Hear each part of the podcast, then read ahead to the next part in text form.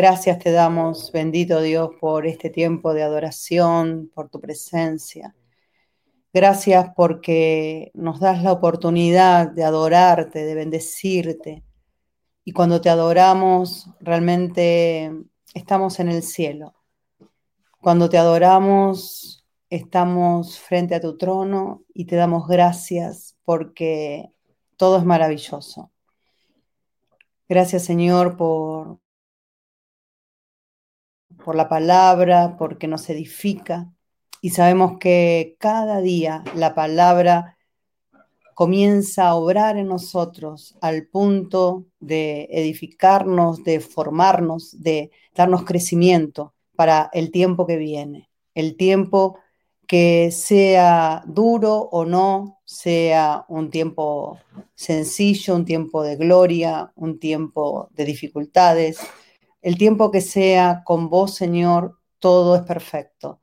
Y sabemos que para los que aman a Dios, todas las cosas les ayudan a bien. Gracias te damos, bendito Dios. Te pedimos que esta palabra se selle en los corazones de las personas que la escuchan y comience a producir el fruto por el cual es enviada en esta hora. Amén y amén. Gracias te damos, bendito Dios. Y qué linda conexión, me encanta cuando sin tener que dar instrucciones acerca de, por ejemplo, un tema de adoración, a mí me gusta mucho ministrar a través de la adoración. Eh, y me siento como pez en el agua este año con la palabra profética porque habla acerca de la adoración y cómo el adorador, el adorador, que el verdadero adorador adora en espíritu y en verdad. Y es ese tiempo de estar en la presencia del Espíritu Santo, estar en la presencia del Señor y que mm, nada, nada te conmueve, solamente Él y es un tiempo tan único que no se puede, quizá con las palabras que estoy diciendo no se puede expresar para aquel que lo realmente lo vive, lo, siente, lo, lo lleva adentro, ¿no? Y lo que decía era qué linda la conexión espiritual que hay cuando eh, de pronto doy gracias, ¿no? Por, por las personas que Dios nos pone. Y yo no, no puse ninguna instrucción hoy sobre el tema que, se pasó, pero realmente era el tema, el tema justo, ¿no? Eh, como digo más de una vez, qué, hermoso, qué lindo cuando, cuando lo que el espíritu te está pidiendo y eso lo, tenés. Y, y, en este tema hablaba de eh, solo tú llegás a los perdidos y nosotros sabemos que debemos llegar a los perdidos a través de Jesucristo. Y de pronto ustedes me van a decir, bueno, pero estamos hablando eh, en esta serie, eh, que vamos por la tercera, de las continuas quejas del pueblo de Dios. Estamos en la tercera queja. Hoy vamos a tratar la tercera queja. Y ustedes me dirán, ¿y eso qué tiene que ver con el evangelismo, con alcanzar a los perdidos? Y yo les puedo asegurar que cuando terminemos el mensaje se van a dar cuenta que tiene mucho que ver. El miércoles pasado estuvimos viendo la segunda queja. Les hago un, poquito el resumen para aquellos que no, estuvieron, no escucharon. Igualmente, eh, creo que ya está, eh, sí, está subida la prédica en el podcast, así que todos pueden acceder a ella como habíamos hablado, y alguno que tenga duda puede consultarnos, no tengan dudas, eh, las consultas no molestan, al contrario, estamos para ayudarlos y para que una vez que ya aprendan, ustedes puedan ayudar a otros también, porque así de eso se trata, ¿no? Eh, y como les decía, habíamos hablado de, de la segunda queja. La primera había sido a través de cuando el pueblo de Israel sale de Egipto, sale de la opresión del pueblo de Egipto, de, los egipcios, eh, y llegan al momento crucial donde se encontraron con el Mar Rojo y por atrás venía el ejército egipcio que se había arrepentido de haberlos dejado ir. Y se encontraron con una situación que decían, ¿para qué nos sacaste? Para hacernos morir acá, le, le reclamaban a Moisés. Y esa fue la primera queja desde el momento que salieron, no tardaron mucho en quejarse eh, y en murmurar y en, en ponerse en contra de Moisés. Moisés lo único que hacía era eh, seguir las instrucciones de Dios, o sea, por lo tanto sabemos que en definitiva eh, la queja, el, comportamiento, digamos, em, en contra, ¿no? totalmente contrario, era hacia Dios. Pero Dios les mostró eh, su amor y su poder.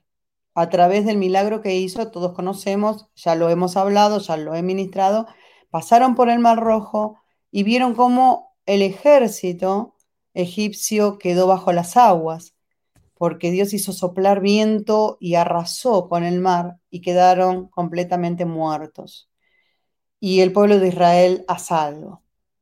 Primer milagro que ellos vieron de forma muy potente, en, esta travesía estoy hablando a partir del momento que salen de Egipto. Pero, ¿qué pasa? Viene después la segunda queja. Y ellos venían, primeramente, venían de un momento de victoria, ya lo hablamos el miércoles pasado, venían de un momento majestuoso donde saltaban, alababan, hicieron un cántico a Dios, porque estaban felices, imagínense. Pero no tardaron mucho en decepcionarse, en ponerse mal y en entrar de nuevo en esa queja de corazón. Porque en definitiva la queja del pueblo de Israel es una constante, es una actitud permanente, es una actitud que no logran sacarla de sí, pese a que Dios trató una, otra y otra y otra vez. Permanentemente Dios se encargó de querer sacarles al pueblo de Israel, a sus hijos, esa actitud, esa actitud recurrente que tenían. Pero esa actitud los llevaba a una situación de no aprobar el examen de Dios. Dios les quería mostrar que tenían que pasar esa prueba, pero ellos no la pasaban. Es como, no sé, somos todos adultos en la universidad, ¿no? Eh, cuando tenés que rendir un examen, o para los niños, si alguno está escuchando, y llega el momento que tenés que hacer esa prueba y, bueno, no estudiaste demasiado, no, no aprendiste demasiado, y te encontrás con la situación donde comienza a haber errores porque te equivocás, porque no lo sabés. Y ahí estaban los errores nuevamente del pueblo de Israel. En solo tres días que ellos tardaron desde el momento que salieron de esa situación gloriosa, donde Dios había mostrado su poder a través de Moisés y habían sido rescatados nuevamente de los egipcios, ellos comenzaron a cambiar su semblante, el gozo comenzó a desdibujarse de su rostro, ya no había alegría y cánticos, eh, ya, ya no existía más todo eso, empezaba la decepción. Y encima, ¿qué les pasa después de tres días? Llegan, ¿se acuerdan? ¿A dónde llegan? Llegan a Mara. Mara sería. ¿Y qué encontraron en Mara? Justamente el nombre significa eso, ¿no? Amargura. Encontraron aguas amargas. Ellos, cuando se encuentran en ese lugar donde encontraron aguas para poder beber después de tres días de caminar por el desierto, encontrarse con que estaban sedientos, sin beber, y ya empezaba la segunda queja, porque ahí estábamos en la segunda queja.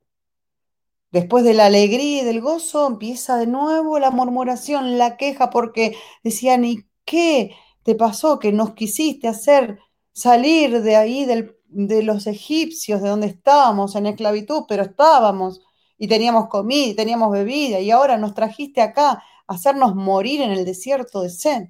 Nos vamos a morir de sed.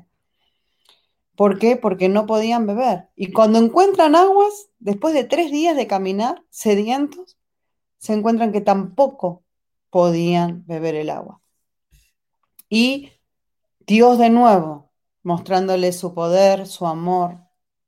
¿Y qué hizo? El milagro que a través de un arbusto que le dio a Moisés para que suelte sobre esas aguas, se endulzaron las aguas y las hizo aptas para que ellos pudieran beber y así no morir deshidratados.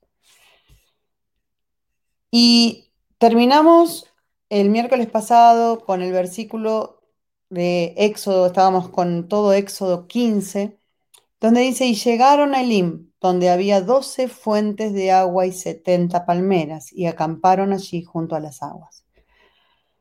Y pudimos decir realmente que allí los condujo Dios.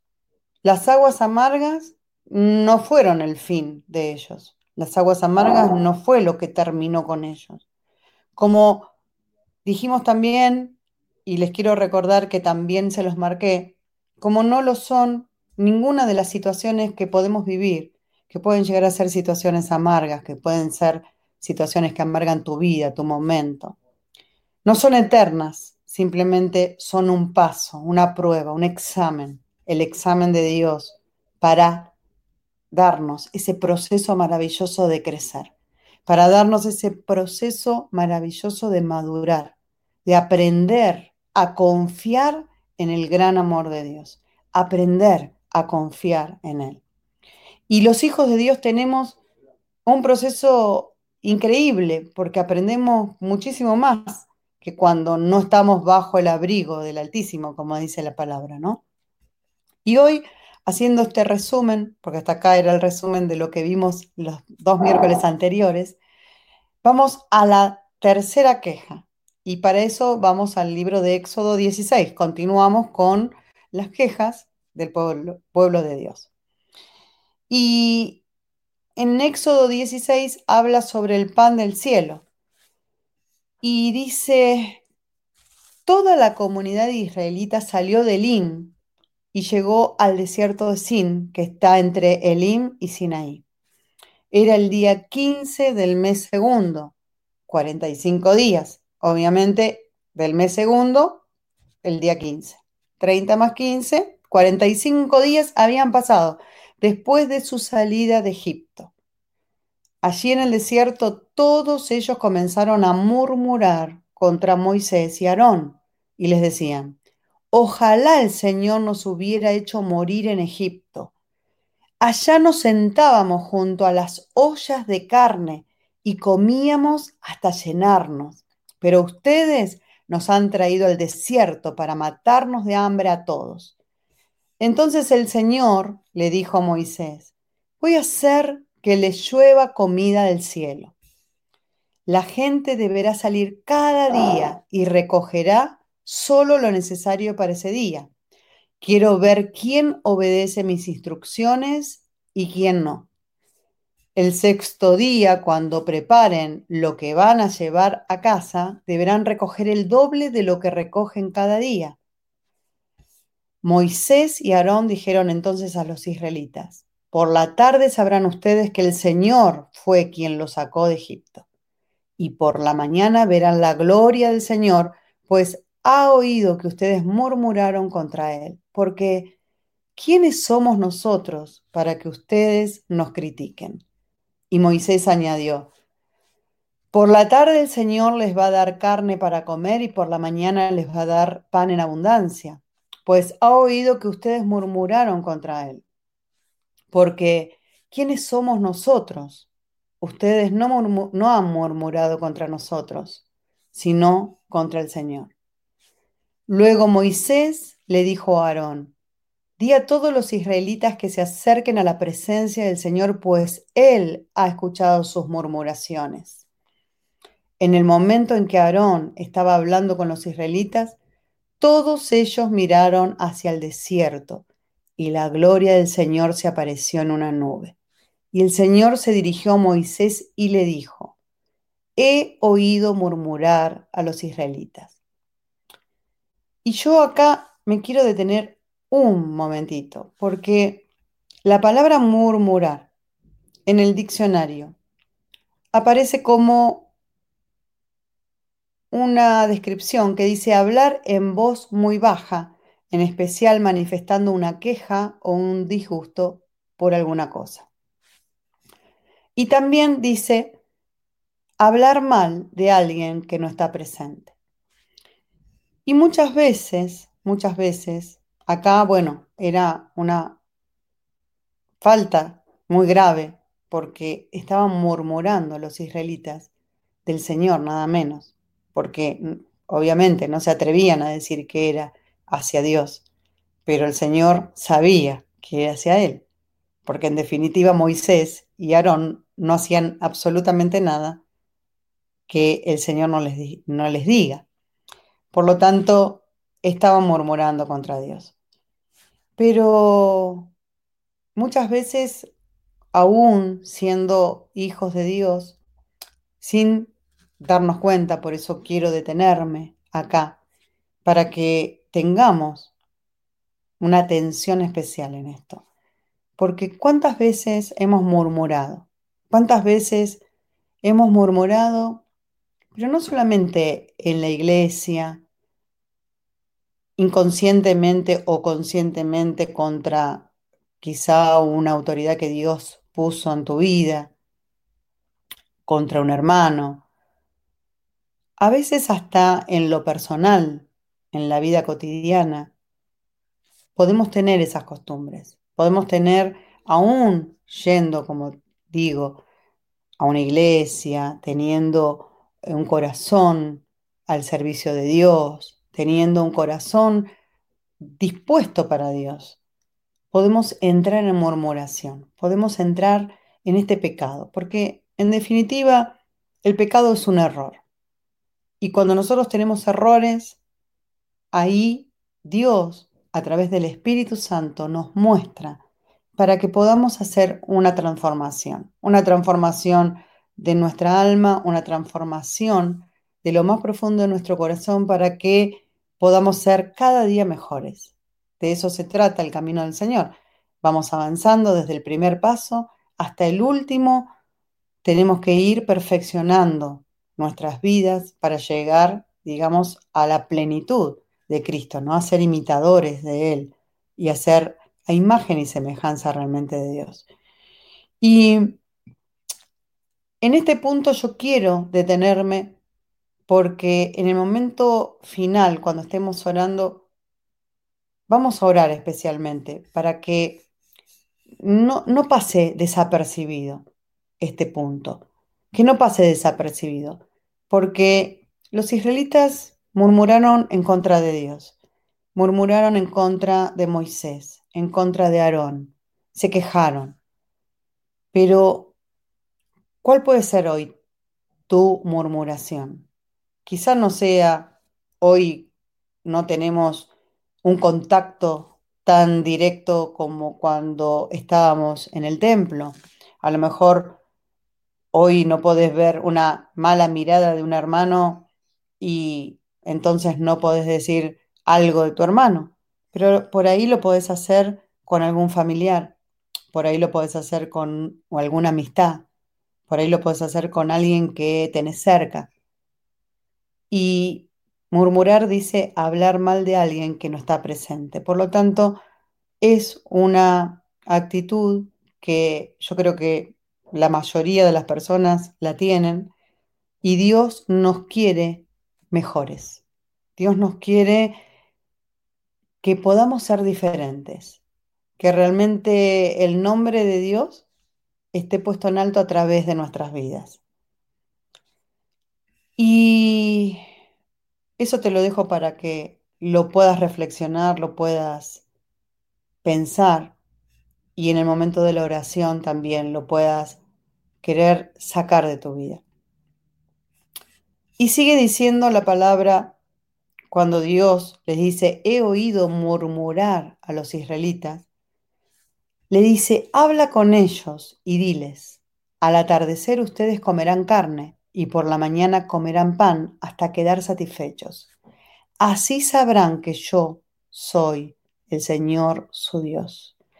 Aquella misma tarde vinieron codornices, codornices, las cuales llenaron el campamento, y por la mañana había una capa de rocío alrededor del campamento. Después que el rocío se hubo evaporado, algo muy fino parecido a la escarcha quedó sobre la superficie del desierto Como los israelitas no sabían qué era, al verlos se decían unos a otros, ¿y esto qué es? Y Moisés les dijo, este es el pan que el Señor les da como alimento, y esta es la orden que ha dado el Señor. Recoja cada uno de ustedes lo que necesite para comer y, según el número de personas que haya en su casa, tome más o menos dos litros por persona. Los israelitas lo hicieron así. Unos recogieron más, otros menos, según la medida acordada, y ni le sobró al que había recogido mucho, ni le faltó al que había recogido poco. Cada uno había recogido la cantidad que necesitaba para comer. Luego Moisés les dijo, nadie debe dejar nada para el día siguiente. Sin embargo, y escuchen acá, sin embargo, algunos de ellos no hicieron caso a Moisés y dejaron algo para el otro día, pero lo que guardaron se llenó de gusanos y apestaba. Entonces Moisés se enojó con ellos. Cada uno recogía por las mañanas lo que necesitaba para comer, pues el calor del sol lo derretía. Pero el sexto día recogieron doble porción de comida, es decir, unos cuatro litros por persona. Entonces los jefes de la comunidad fueron a contárselo a Moisés. Y Moisés les dijo, eso es lo que el Señor ha ordenado. Mañana es sábado, un reposo consagrado al Señor. Cocinen hoy lo que tengan que cocinar y hiervan lo que tengan que hervir y guarden para mañana todo lo que les sobre. De acuerdo con la orden de Moisés, ellos guardaron para el día siguiente lo que les había sobrado y no apestaba ni se llenó de gusanos. Entonces Moisés dijo, cómanlo hoy, que es sábado consagrado al Señor, pues en este día no encontrarán ustedes nada en el campo. Podrán recogerlo durante seis días, pero el séptimo día, que es sábado, no habrá nada. Algunos de ellos salieron el séptimo día a recoger algo, pero no encontraron nada. Entonces el Señor le dijo a Moisés, ¿hasta cuándo van ustedes a seguir desobedeciendo mis mandatos? ¿Hasta cuándo van a seguir desobedeciendo mis enseñanzas? Tomen en cuenta que yo, el Señor, les he dado un día de reposo. Por eso el sexto día les doy comida para dos días. Así que el séptimo día cada uno debe quedarse en su casa y no salir de ella. Entonces la gente reposó el día séptimo. Fíjense, ¿no? Nuevamente, la murmuración, la desobediencia permanentemente, el pulsear lo que se les decía, la orden dada por Moisés, que la orden dada por, Moisés era dada por Dios. Pero ellos ahí estaban muchas veces, muchos de ellos, tratando de ver, a ver, como era como, como en el huerto del Edén, ¿no? Dios me dijo que haga tal cosa, pero yo voy a hacer tal otra, porque venía ¿no? la tentación diciendo, hace lo contrario, porque esto no es así. Y nuevamente la constante, nuevamente la constante. Dejaron algo para el otro día cuando se les había dicho que no lo tenían que dejar. Algunos de ellos, no todos, algunos de ellos no hicieron caso a Moisés y dejaron algo para el otro día. Pero lo que guardaron se llenó de gusanos y apestaba. O sea, pudieron ver con sus propios ojos que el resultado de la desobediencia obviamente no fue bendición, todo lo contrario. Y de esa manera muchas veces aprendemos las lecciones. Ahora, qué bueno es aprender sabiendo que cuando Dios dice algo, podemos hacerlo como Dios lo dice. Qué bueno es aprender sabiendo que cuando Dios instruye algo y nos enseña, es para nuestro bien, no es para nuestro mal. Y dice que el sexto día recogieron doble porción, porque así lo había dicho Dios, para tener ese día de consagración al Señor. El día que el Señor ordenó, ese día Para los judíos es sábado, porque es el séptimo. Para nuestro calendario es el domingo. O puede llegar a ser otro día, porque hoy en la sociedad moderna tenemos muchas actividades que quizá el día domingo tengan que, que elaborar, por decirlo de alguna forma. Pero lo principal es que haya un día en tu vida que sea el día de consagración al Señor y el día de reposo, el día consagrado para Él.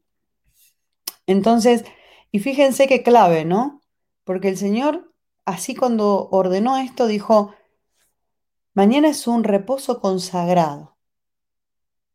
Cocinen lo que tengan que cocinar. O sea, lo dijo Moisés, pero a través de lo que el Señor les, le enseñó a Moisés y le dijo a Moisés. Cocinen lo que tengan que cocinar, hiervan lo que tengan que hervir y guarden para mañana lo que les sobre. Y ellos guardaron, y lo que les había sobrado no apestó ni se llenó de gusanos. ¿Por qué? Porque estaba dentro del orden que Dios había dado, dentro de lo que Dios había establecido. Por lo tanto, ahí vieron también nuevamente la mano de Dios. Cómanlo hoy, que es el sábado consagrado al Señor. Ahí vos ponés tu día, el día que tenés consagrado para el Señor, pero que ese día sea importante. Si es el domingo, gloria a Dios, mejor, porque tenemos un culto congregacional del día domingo. Pero no minimicemos el culto del día domingo, porque se levanta un altar para consagrar al Señor en un día de reposo en el día que Dios desea que tengas. Un día, no importa si es domingo, si es lunes, si es martes, si es miércoles, cualquier día, pero que sea un día consagrado al Señor, donde puedas rendirle tu vida a Él, donde puedas honrarlo, donde puedas levantar un altar al Señor. Si no te toca un domingo, tendrás otros días pero que el domingo, si realmente el domingo es tu día, no, no lo desestimes. No, no quieras decir, bueno, quiero disfrutar del sol, entonces me... Podés disfrutar del sol, quizá en la montaña, escuchando el culto igual. A mí me asombró porque ayer me asombró muy bien eh, haber escuchado a un hermano que que hace muy poquito eh, se incorporó y él estaba saliendo del trabajo y salía obviamente fuera del horario que ya había comenzado la reunión. Eh, sin embargo, apenas salió del trabajo, se conectó y estaba viajando, estaba en la calle, no sé los detalles, pero estaba todavía eh, transitando, no llegando a su casa, sin embargo, él ya estaba conectado y nos estaba inclusive hablando, que estaba conectado, que recién salía del trabajo. Y realmente Dios ve esa actitud. O sea, porque yo me enteré de casualidad, porque justo saludó y comentó eso y, y le pregunté. Pero si yo no me enteraba, no importaba, porque lo que importa es lo que ve Dios. El corazón de las personas está en los ojos de Dios. Entonces, no hace falta que eh, quieras justificar si un domingo quisiste salir, si un domingo no le prestaste atención a un culto congregacional. Eso no importa para, para nosotros, pero sí importa para Dios, porque lo que vos tenés en tu corazón es lo que Dios sabe y recibe de parte tuya. Entonces, tengamos un día consagrado al Señor. Por lo tanto, hagamos todo lo que realmente nos guste hacer conforme a, lo que es bueno, ¿no? Conforme a lo que a Dios le agrada. Porque por eso decimos que seguimos y servimos a, a Dios. Pero podemos hacer todo. Y si, si orás, si buscas de su presencia, seguramente el Señor te va a dar claves que ni siquiera se te habían ocurrido para poder disfrutar de ese domingo a pleno, pero sin perderte el tiempo de congregación, porque ese día es consagrado al Señor y primero lo primero. Si decimos que Él es primero nuestras vidas, primero lo primero, después todo lo demás. Y, y seguimos un poquito más. Entonces, Dios le dice a Moisés, ¿hasta cuándo van ustedes a seguir desobedeciendo mis mandamientos y mis enseñanzas? Tomen en cuenta que yo, el Señor, les he dado un día de reposo. Por eso el sexto día les doy comida para dos días. Si vos lo traducís esto a tu vida personal, si vos lo traducís esto a tus cosas, a la actualidad, podés entender el mensaje. El sexto día, o quizás los seis días, Dios te da para el día séptimo, para que no te tengas que preocupar ni afanar por qué vas a tener que comer, qué vas a tener que vestir, qué vas a tener, porque te perdiste ese día séptimo. El día séptimo, el día de consagración, es el día dedicado a Dios. Así que el séptimo día cada uno debe quedarse, dice, en su casa y no salir de ella. Obviamente estamos hablando de esto trasladado a la época de Moisés, ¿no? Que tampoco eh, serían casas, sino serían tiendas. Entonces la gente reposó el día séptimo. La gente obedeció. Algunos pocos, como siempre, no obedecieron, pero dice que la gente reposó el día séptimo.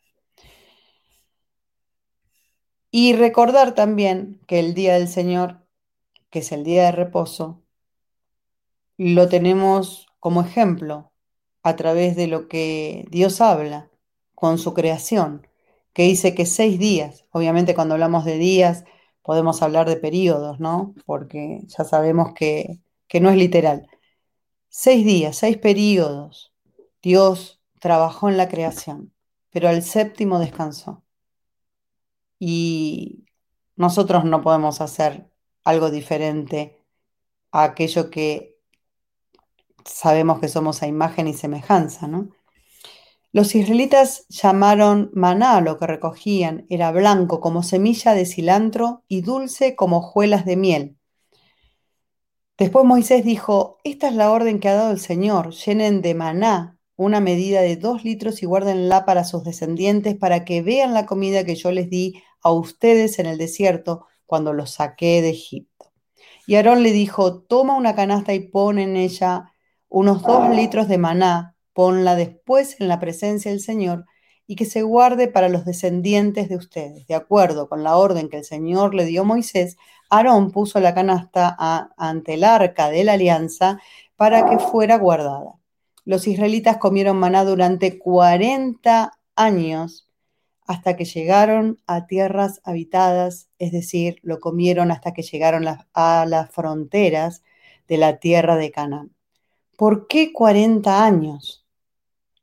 Ustedes quizá lo saben o algunos se preguntarán, ¿era tan largo el camino para llegar a la tierra prometida, esa tierra donde estaba lleno de leche y miel y, era una maravilla de, provisión, esa, esa tierra maravillosa que Dios les había dado al pueblo de Israel? Era tan largo ese camino para estar 40 años caminando en el desierto y la respuesta es no. La respuesta, dicen algunos que, que han estudiado el tema, que se podía hacer ese camino en esa época aproximadamente en 45 días. Fíjense que eran los 45 días que comenzamos a hablar desde que había salido el pueblo de Egipto hasta que llegaron. Ese punto habían pasado, dice que un mes y 15 días del mes segundo, ¿sí? O sea, 45 días. Ya ahí ellos podían haber ingresado a la tierra prometida. Pero lamentablemente no fue así. Tardaron 40 años.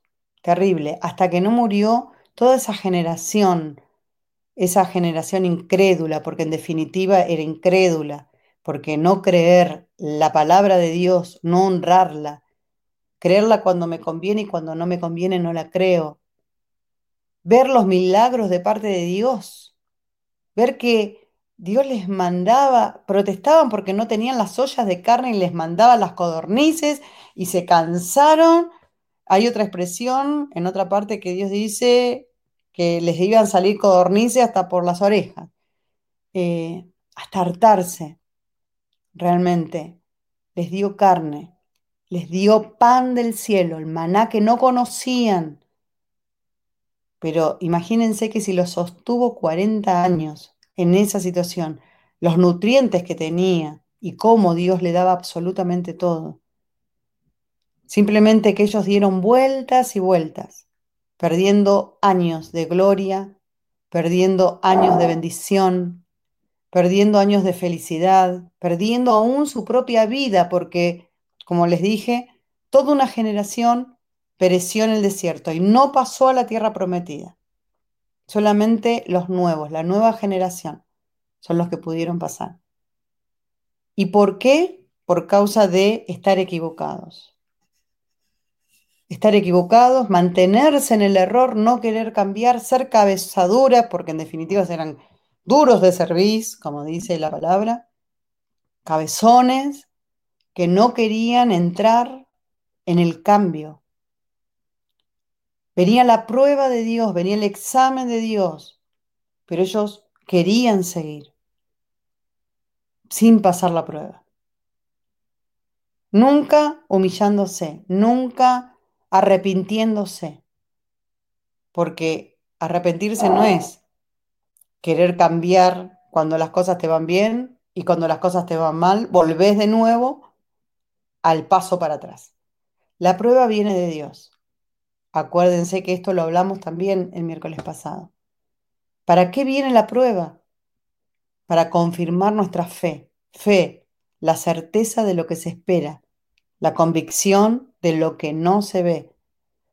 Confirmar nuestra fe, confirmar nuestra decisión.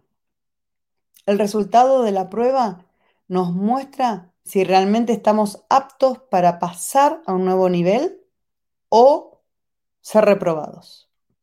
El resultado de la prueba muestra los errores. Como les dije antes, cuando, cuando tenemos que hacer un examen y después vemos el resultado, si, si llegamos a reprobar o sacamos una nota mala, podemos ver los errores que tuvimos. Y cuando vemos los errores en el mundo espiritual, si entramos en un espíritu de humildad, podemos decir, Señor, perdón, no lo quiero hacer más, ayúdame, Espíritu Santo. Porque muchas veces solos no podemos, porque tenemos esta naturaleza lamentable, pero que nos lleva siempre al error. En Primera de Pedro también se los compartí la semana pasada, Primera de Pedro 5, 10. Es un versículo muy conocido, pero en este lenguaje actual se ve un poquito diferente. Pero después de que ustedes hayan sufrido por un poco de tiempo, Dios hará que todo vuelva a estar bien y que ustedes nunca dejen de confiar en Él. Les dará fuerzas para que no se desanimen y hará que siempre estén seguros de lo que creen. Recuerden que Dios nos ha elegido por medio de Jesucristo para que formemos parte de su maravilloso reino. ¿Cómo te encontrás en este momento? Como dice este versículo en Primera de Pedro, pero después de que hayas sufrido por un poco de tiempo, tenelo presente. Después de que hayas sufrido por un poco de tiempo, Dios hará que todo vuelva a estar bien, para que nunca, nunca, jamás dejes de confiar en Dios. Te va a dar las fuerzas para que no te desanimes y hará que siempre puedas estar seguro de lo que crees.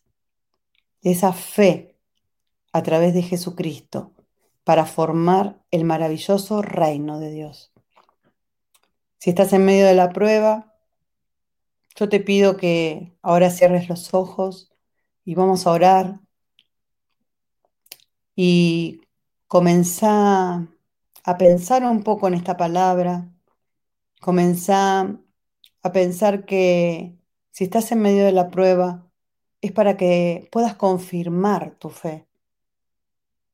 Y comenzar a darle gracias a Dios por la oportunidad, comenzar a ver las cosas desde otro ángulo, comenzar a ver en vez de una prueba, una dificultad, un problema, eh, ver las cosas negativas, comenzar a verlas en forma positiva, a ver qué le puedo encontrar de bueno a esta situación. Es un momento de tensión, sí, las pruebas, los exámenes son momentos de tensión. ¿Es un momento difícil? Sí, las pruebas, los exámenes son momentos difíciles. ¿Te estresás a través de una prueba, a través de un examen? Y sí, puede ser que sí.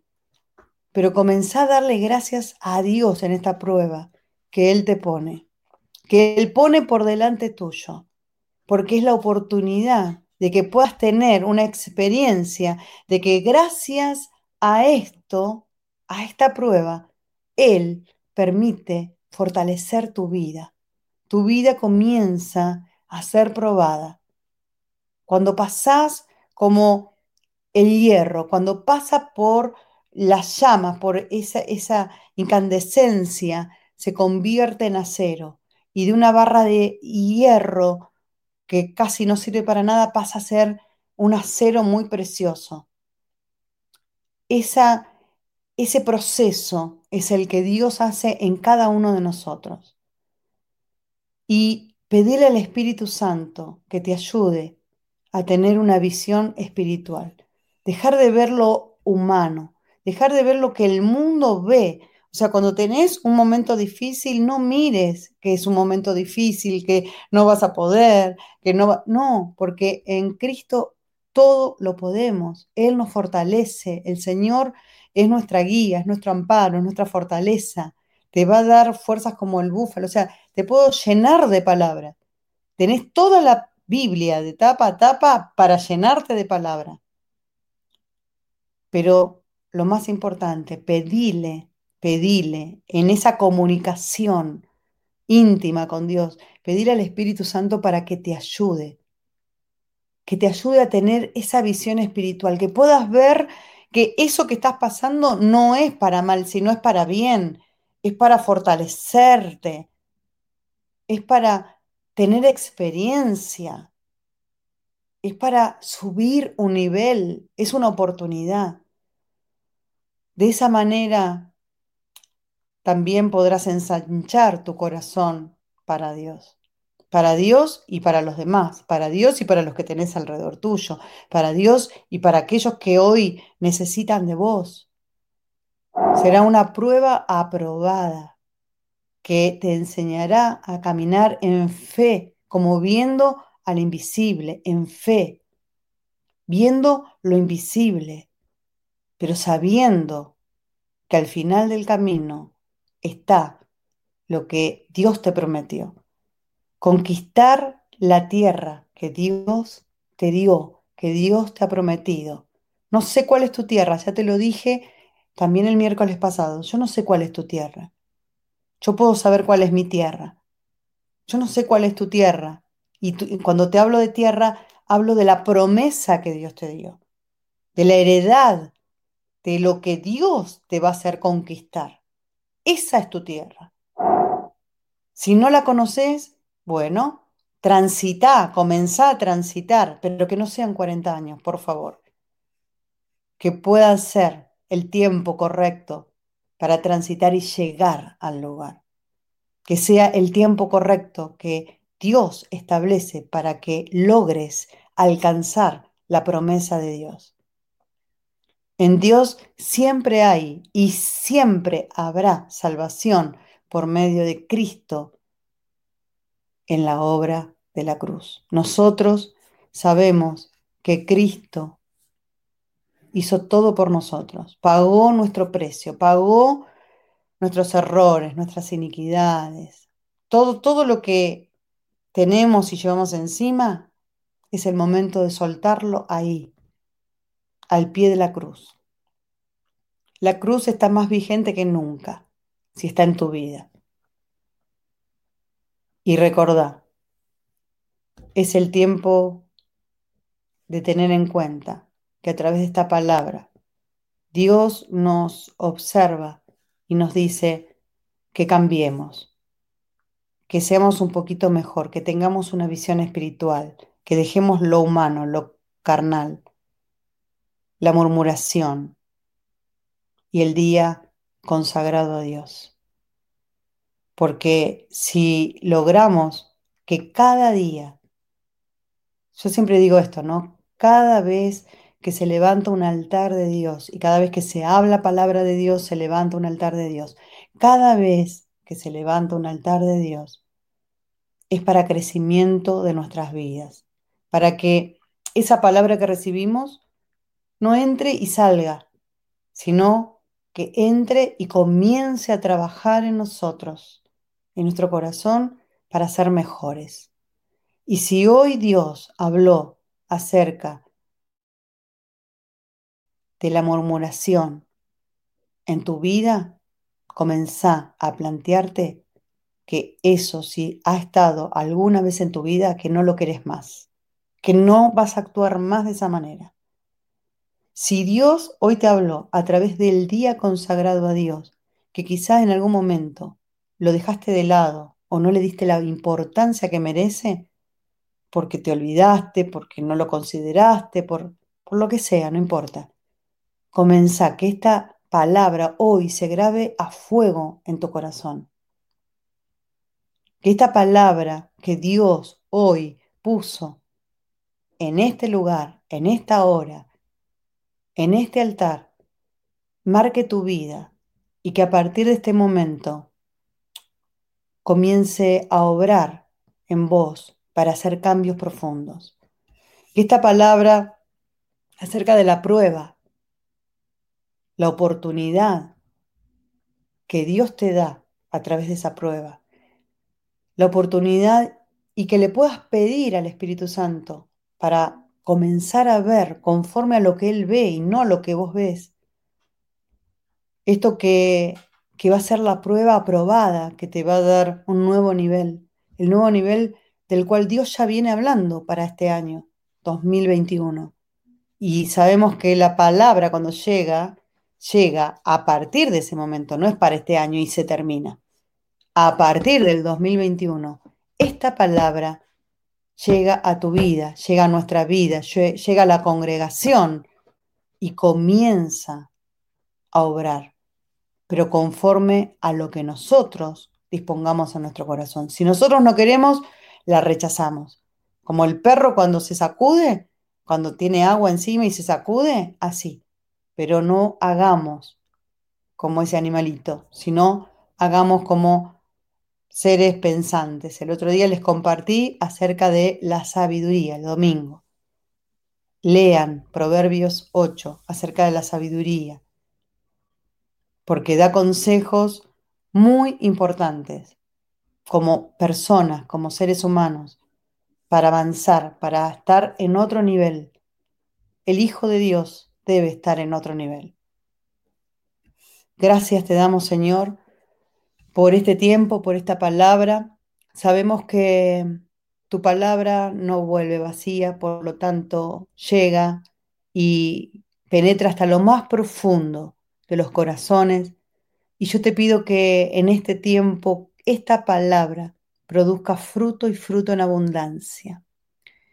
Yo les decía cuando comenzamos que, que quizá no tenía tanto que ver este tema de la queja de los israelitas con llegar a los perdidos, que ustedes pensarán eso, pero yo les digo que sí, y les dije que al finalizar la prédica iban a entender que sí tiene que ver. Porque si esta palabra comienza a obrar en cada uno de nosotros para ser mejores, para ser mejores personas, para ser mejores hijos de Dios, para agradar a Dios.